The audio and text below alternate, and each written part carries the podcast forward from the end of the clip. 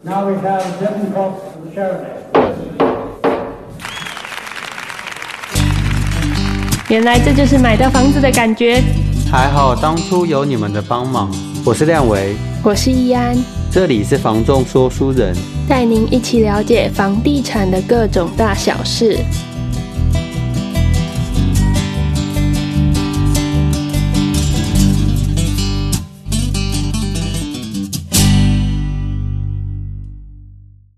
Hello，大家好，这里是房仲说书人，我是亮维。我是易安，时间又到了我们的月底，对，就交是作业的时间，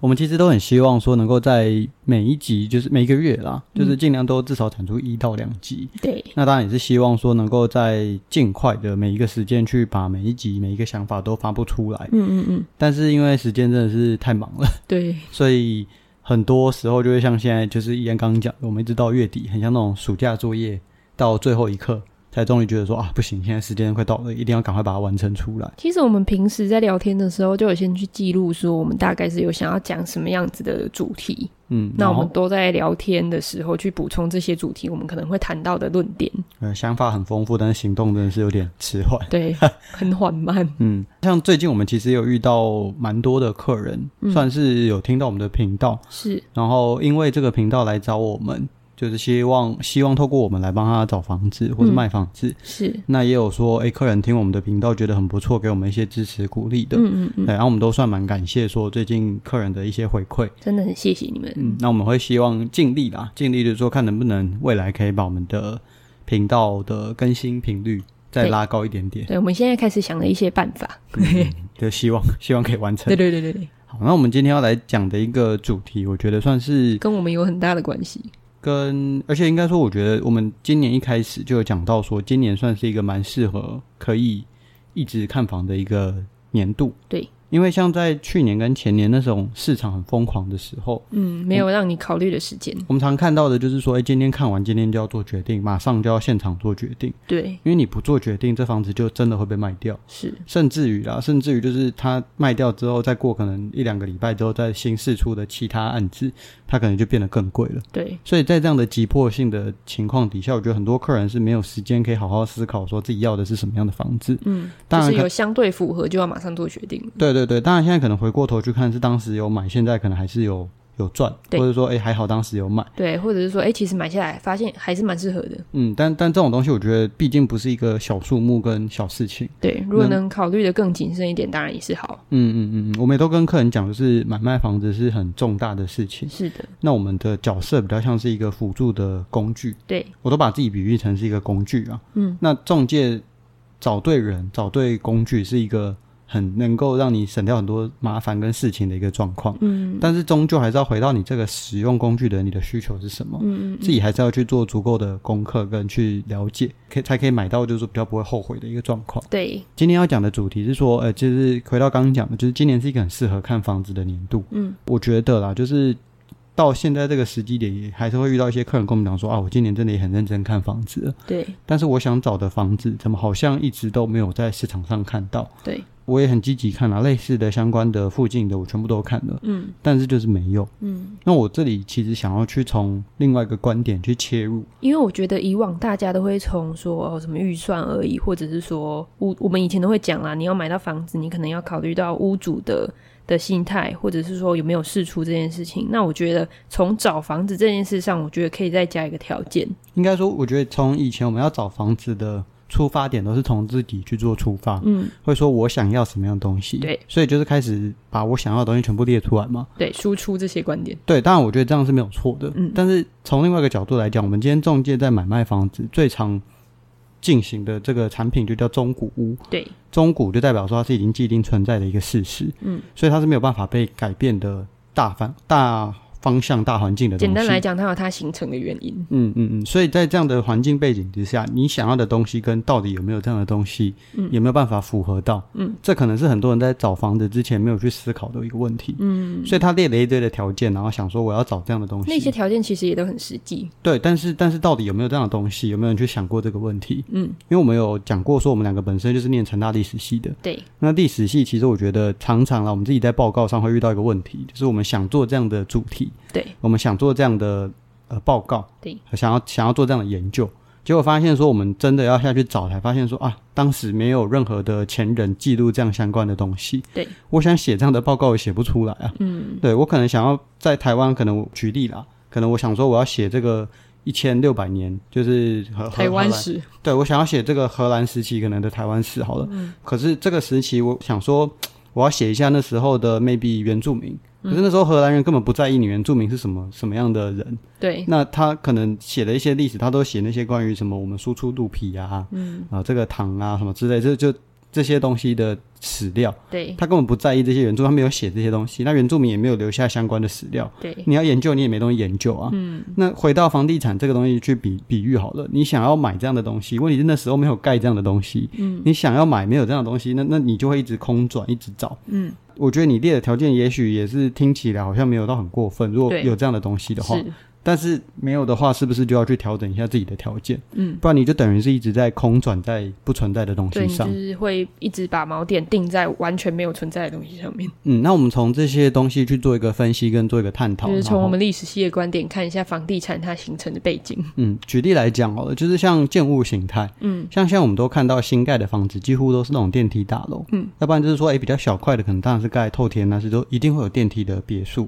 大家应该在找房的时候都会发现，说某一些时期就是大概都是那种房型。也没有说现在盖的一定都有电梯了，但是对应该说大部分这个取向跟需求都会往这个东西去靠拢。对那我们在讲说，刚刚讲的时期是说，我们常看到，哎，公寓好像都是三四十年前这个房子。嗯，那为什么在三四十年前那么喜欢盖公寓这个房子？对那是因为在更早之前五六十年的时候，嗯，那时候盖的房子可能都是三合院平平房，房，那时候的人口其实算是急剧的往上增加的。对所以那时候的国民政府，那时候政府就发现说啊，不行，这样盖平房太浪费我们的土地了，我们的人已经没有办法够住了。对所以他那时候从国外引进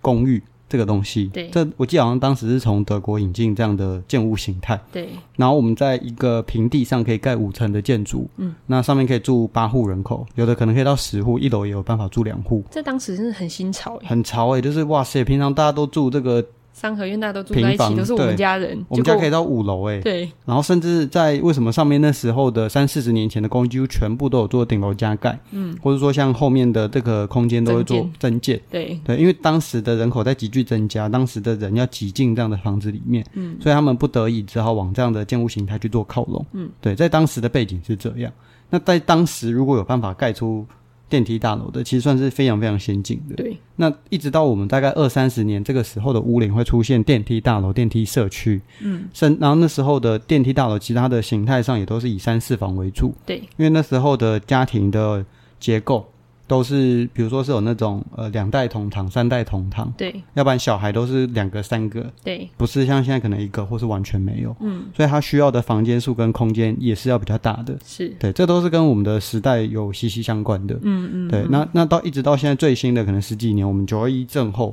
我们会发现说，哎为什么房屋的公设比会提高？对呃，那是因为我们的安全梯变成有两座，对这样的建屋形态开始会有说，哎，是不是开始要在空间上会去做一点点的调整跟压缩？对，对，这都是会随着时代有很大的影响跟没变错化。没错，再来，我们要讲到从另外一个角度去做切入，就是时期。嗯像很多客人会跟我们讲说啊，我希望可以找十几年的房子，对听起来这个时间的房子是很美好的，就是我们是在九一一震后，对，大家其实都有一个想望，就是觉得说，哎呀，我我不用太新没有关系，因为我想要有稍微大一点的空间，嗯，对，那我又不想要在九二一之前的，那哎，震后这段时间听起来好像不错哎，听起来很合理嘛。对我们觉得说，哎、这个时期的房子既没有到公设比拉那么高，嗯，啊，空间大小也不会像现在新盖的那么小，对，而且屋龄听起来又不会很高。但是这样的房子，它当时的时代背景是金融海啸。对，其实往回推时间，这个时间大概就是金融海啸的时间。那这个时间的建商能不倒就很厉害。 对，所以其实还是有这样子的房子啦。嗯可是你会发现说，这个时期可以选择的数量不多。因为那时候的建商其实是积极，甚至我们会有看到一些房子是二次屋。对，那这个其二实次那个屋，时期真的很很会，就是很常会有遇到这样子的情况。什么是二次屋？就是当时可能建商盖到一半，然后然后就遇到就金融海啸，就然后爆就了倒了， 对，那它破产，他盖不完这个房子，对那这个房子那时候就可能一直烂在那边，是所以那时候可能有一些新闻或是一些报道，就是说对啊那个地方是鬼屋啊、鬼楼啊什么的，对啊，但重建啊什么的，对，但过了五年之后，也许景有人气接好手转了，对对对，有其他有能力的建商把它接手下来，对，然后把它去哎重然后重新，新安全结构也重新成调整，嗯嗯，对，嗯，那重新把它整个完整的再盖起来，嗯，对，所以，以这就是我们市场上俗称的二次物，嗯，但这些东西就是跟时期有很大的关系嘛，是的，我们希望找这样类型的房子，这时候最大的时代背景是这样的环境。嗯，其实我们要找的这些东西本身就比较少，对所以你在寻找的过程中就会发现没有那么好找。对，还有另外一个状况是说，刚刚讲的金融海啸时期，嗯我们自己在台中会发现啊，嗯，这个时期建商盖的房子通常会集中在现在目前的蛋黄区，没错，因为如果我是那时候的建商，我要盖房子，我也不敢推在太蛋白、太外围的区域。嗯，现在房子就已经很难卖了，对现在没有人有钱可以买新房子了，对。我还要把你要房子你要以那个时代去考量哦，那个时代大家的钱都是非常的紧缩的，对我还要把房子盖在一个不好卖的地方，对，对，那我 我这个时候怎么会去做这种我事情？自己都快要破产了，对啊，所以在那那样的区域，就是我们现在讲的蛋白区的一些环境，对，有人跟我讲说要找十几年的房子，可能有，但是真的很少。嗯，它会变成一个很极端的状况，它可能是二三十年的房子，对，要不然就五年内的房嗯就子。是常常啊，在找屋子的时候会发现说，要么这个区域就是屋龄都很高，嗯可能三四十年；要么就是屋龄都非常的轻，可能五年内。十年内，对，对，十到二十年这个时间几乎是真不的存很在的。少，真的很少。对，那你要找这样的东西，就是会很辛苦啦。对真的会很辛苦。嗯嗯那这里又结合到另外一个事情，我觉得蛮好玩的。我们有时候会注意到说，像有一些房子是没有车位的，对，或者说它的车位不是像现在就是已经绑在权状里面的。嗯，那时候可能有所谓的独立权状啊、对使用证明啊、巴拉巴拉之类所的。以有时候有人找房子，可能会发现说，哎、我的房子跟车位居然要分开买。嗯，就会有很多的不一样，那也就跟时代背景有很大的关系。对对对，像我们在讲到说，台中啊有一个区域叫做后庄，后后庄庄对。那后庄这个区大概是三十年左右就有发展一些住宅。对，就是那种大楼型的住宅。嗯，那我们结合刚刚讲的，就是时代跟家庭结构的状况。对在那时候有很多的家庭是做三代同堂，嗯，然后人口数家庭人口数也是比较多的，嗯，那个时候盖的房子它的平数都很大。对，对，我们曾经接手过一个案子，它是室内的主建位加副主建位好像五十几快要五平，十平，五十对几我记得是50 50几而对且它的设计是双主卧的设计，对，就是超级大的房子，结果那样的房子没有车位。一个都没有。对，那在现代来看，我觉得怎么可能？而且不要说它内户没有车位，就连它社区的车位都非常的少。嗯，我们会想说奇怪，这么大的房子不配车位，到底对怎么啊卖？，很难卖。因对为其实如果你要以现代角度去看，说有需求这样子的空间的家庭，嗯没有一个车位是很难的。嗯，那我觉得为什么那时候的房子会这样子盖？嗯，你要去想说，其实，在三十年前，在很多其实老一辈的这些叔叔伯伯或者阿姨们会跟我他们们讲自己说，在，我们会问他们说：“哎、你们当时为什么会买这样的房子啊嗯嗯嗯，对嗯，他们就说，其实北屯那时候他们是说是叫张咖收？”哎、宅，他们讲 的，就是这个地方他们其实是出去外面马上都可以停车的位置，对所以我们有一定要现在那时候买房。也没有说像现在的建商有个观念是说要绑定要配一个车位，对所以建商这时候如果他盖车位盖太多，他会卖不完，因为我外面到处都有的停。嗯，甚至于了，我说大概三十年前那时候有车的人口也不像现在这么多，对那变成说我我建商当时我们建商的终极目的就是要卖掉我们盖的产品。对，那他不能卖一个大家不想要的组 合。对啊，我今天盖了一个这样的房子，然后结果我外面都有地方可以停车，你觉得如果是你，你当时买、还会要再多花一笔钱买这个车位吗？对，这是要去考虑的一件事情嘛。是，那同样的，像我们现在要反过来要去卖这个房子的时嗯候，在现在的时机点没有车位，这种房子会超级难卖。对那你势必就这个东西已经跟行情是另外一件事情了。对这个这个东西已经回到需求上的东西了。你在卖这样的房子的时候，你就必须要在价格上有一点取舍。要要去调整了，因为这已经不符合现在的需求了。嗯是，你要留一些空间，让买方有办法去解决车子的这个问题。嗯，对，这是这是在这样的房子的买卖上去注意到的一件事情没。错。再来是要讲的是说，当你这些啊条件啊或者这些东西都都有，就是就是说算时代啊、建筑形态这些都有去被限制。嗯，还有一件事情要去想是，你找的这些产品，嗯它是什么样的属性？对我们这些会遇到说找房找很久买不到的人，嗯大多数我觉得都是自住比率为主的人，对自住自住使用为主的人。嗯嗯，那你要找的这些很特殊的产品，万一又是自很自住使用需求的类型，嗯，它自住率很高，那这些东西有没有释出，对又是一个很大的问题。我们刚刚讲的这些这些东西本身的存在就已经很少了，然后到现在这个时机点，可能大家都是住的好好的，要再把它拿出来卖的机会就更少。没错，那你要找的这些产品有没有办法，就是在你现在找的这个时间遇到，真的是看缘分啊。像客人有时候会 说啊，我想要找这个社区，但这个社区真的是久久才试出一间，嗯嗯嗯嗯嗯，对，这真的是一件很常见的事情。就万一它试出了，啊它可能又不一定是你有办法能够接受的条件跟价格，对那你是不是要适度的去调整不同的需求，对，或是或是你的预算的条件？嗯，对，这都是要去一起列入考虑没的。错没错，嗯，接着我们要讲就说啊，讲了这么多，那这样到底什么是主流产品？对。我觉得到以底什现么适合，就是适合现在的自己去做选择？对，啊，我觉得以现代来讲啊，你要看说这个时期最主流的产品到底是什么，嗯，你就看现在建商最喜欢盖什么样的案子，对，因为建商跟我们这些卖中古屋的人的角度不太一样，嗯，我们可能自己要卖，我自己有就一一间房子、两间房子，嗯，所以我在卖房的压力上，或者说在这个东西对市场的迎合性上来讲，对我就做我自己的事情就好了。对，我有我自己的独特性在，对，但是像建商他不是，他是一口气要卖两百户、卖五百户，是他今天盖一个不好卖的、很少众的一个需求，他会很辛苦。嗯，所以他一定是挑最好卖的东西去盖。而且我觉得他们都会挑说这个地区最适合的形态去盖，嗯，像比如说，哎、你可能盖在市区一点的地方，那它可能呃平数格局，或者嗯说车位的配置，那它可能就会有所调整。有时候我们走进一个就是建商的案子，就对是觉得说、哎怎么跟另外一个建商看起来又好像，对，因为它都是同一个时期的产对品。对对对，那他们现在要长这样的东西才是最好卖的东嗯西。嗯嗯，然后像现在，其实我觉得很多的，就是我之前也有看一个算 YouTuber 的一个报道吧，对。他有讲说，其实像现在台湾的人口状况是说，我们的家庭，我们的我总们的人总人口是在缓慢的下降，开始有在下降，对对对我们进入负成长。对但是我们的家庭户数是加在啊户数，加户数是在增加这的，什么意思？就是其实大家都呃，从以前三代同堂这种观念，已经渐渐的变成说，我可能是呃年轻夫妻就是一户了，甚嗯至我自己就是一户。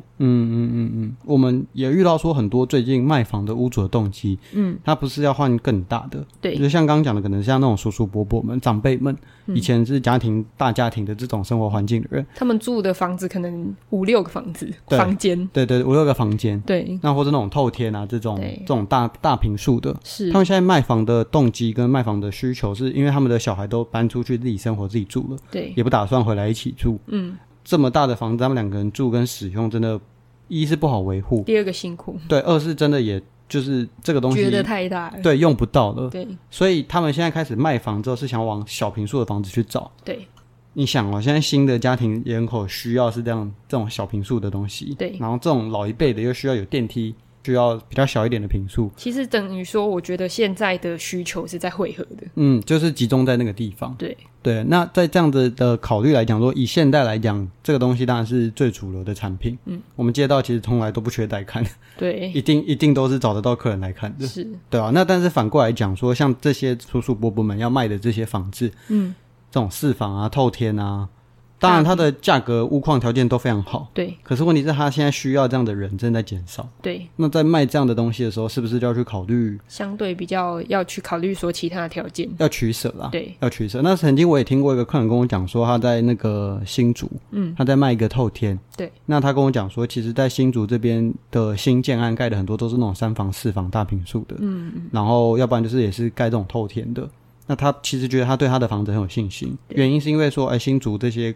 高科技园区的人们很爱生小孩，嗯对哎他们可能一个家庭里面都有两个到三个的小孩，嗯，所以在那边的需求还是很需要这些这些类型的产品所以。我觉得就是结合到地区，就对是要这看每个地区它有它不同的一些地区属的性特色嗯属性。对对，像其实我觉得就像结合到前面吧，你说假设说七期这样子的房子，它可能有时候会配三四个车位，诶，它还是卖得掉的，而且它是受欢迎的。为什么？因为这个地区的人就是有这么多车，嗯，那、你如果把这个车位哦，你说你放到蛋白区去，你有一个这么大平数的房子，里面有四五个车位，哇，那可能反而变得有点难卖了，嗯，对，所以为什么会说，诶，当时后庄那个时期，那时期盖的大楼可能诶没有配车位，但为什么现在新房子建商盖的可能三房就配了双车位？嗯为什么会有这样需求转变？其实就是每个时期就是有不同的主流产品吧。嗯，如果你希望说你要找的东西的选择多样性是高的，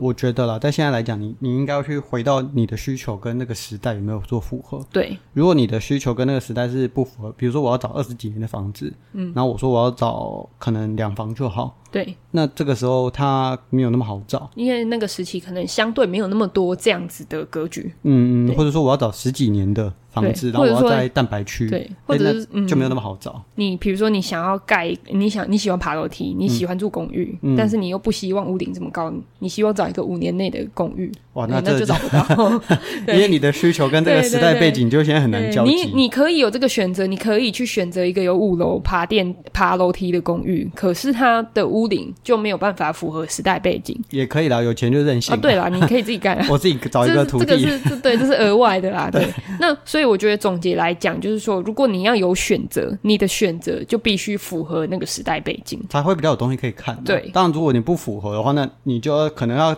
积极的看，然后可能开始锁定几个社区，对一有试出你就要上。对，但它试出的肉的条件状况跟价格状况是怎么样，弹性可能要抓的比较多，因为没那错东西就就稀有。嗯，对，那会不会因为这样而变得比较贵？不知道。嗯，那像但他的需求可能就汇集，嗯那他选想要这样子的房子的人本来就多，嗯，那再加上这个东西，它本它这个建物型态，或者说这个地区它这有这样子条件的房子，它本来就少，等这个的人很多，对，那那变成是不是？这就是很简单的一个供需，对对，对，只要对它试出需需求量这么高的情况下，那它可能在空间跟就是它的调整空间，包含它的价格，嗯，就会有很不一样的对超行结情果，对，可能会有那种所谓超行情。对对对或反过来，我们讲说，今天如果你要卖那种双主卧，然后没有车位的房子，那你你的这个价格可能是也要有调整的空间。对因为它没有这么多的买方有办法在这边做交集。嗯，对啊，以上是我们这一集关于历史系的出发，的一个分享，因为这个这个我觉得是有一天我跟客人聊一聊，然后自己突然想到说，对耶，好像都没有有人去思考过这件事情。因为我觉得跟客人就是聊天还蛮有趣的，就是会突然让我们迸发一些很不一样的想法。因为我为什么我们会有这样子的想法，主要也是因为我有一个客人，他真的是很认真的看房，然后他都打了一堆条件，然后我稍微看了一下这条件，我觉得他的条件都不过分，嗯，对，他的条件其实都是诶市场上大家喜欢的条件，嗯，可是为什么这些条件组合起来之后就会变成没有？就空集合，对 对，那那我觉得这个条件诶很妙诶，所以嗯我就去深，我们就去深究说，诶，到底为什么啊？为什么感觉这条件很符合人性啊？很就是如果是有试错的话，那应该是秒杀的情况，为什么我们会找不到？嗯，嗯对，诶，那推回去才会发现说，哦，原来这个时期可能不流行这样子的嗯嗯形态，可能不流行这样。像我觉得啦，有时候大家去看呃房子，会去对它里面的装潢有一些想法，会觉得说，哎、这个装潢好老旧。嗯其可实是我你觉会得，发现说，那个时期几乎都是这种装潢。我觉得像二三十年前那时候，大家都走大平数、空间大，嗯，很喜欢用的一个东西叫红木地板，对因为他那时候喜欢做一些比较中式的、传统的一些风格，实木家具。对那这种东西就是要空间要大才气派才好看嘛。对你今天在一个十五平的房子摆红木地板，配我那种会看红超木家窄具，哇，那太压迫了。对，所以像现在为什么会很流行的装潢风格是那种北欧风，嗯，日式这个无印良因为品，那看起来舒服。它平数小，对所以它必须要做浅色系，对看起来才不会那么压迫，那么不舒服。对这东西都是息息相关的。对，审美也是流是跟着时期有改变了。跟风格跟实体都是有的有关系的。对对对，所以其实房子看多也会发现这种很奇妙的一种连结。因为我们是各式各样的都要看，对对对，不是说像你一个客人说，哎，你有锁定什么样的类型、什么样的区域？是我是各式各样的，从十年到呃这个四十年的房子都看了。从刚出生到五六十年的也都看过了。对对对对对，才会说，哎，原来可以总结出这样的一个感受。对对对，很好特别，那我就们想说分享给大家。对啊，我们这一集就是算是一个很特殊的一个出发点。嗯，好，那我们下次见喽，拜拜。拜拜。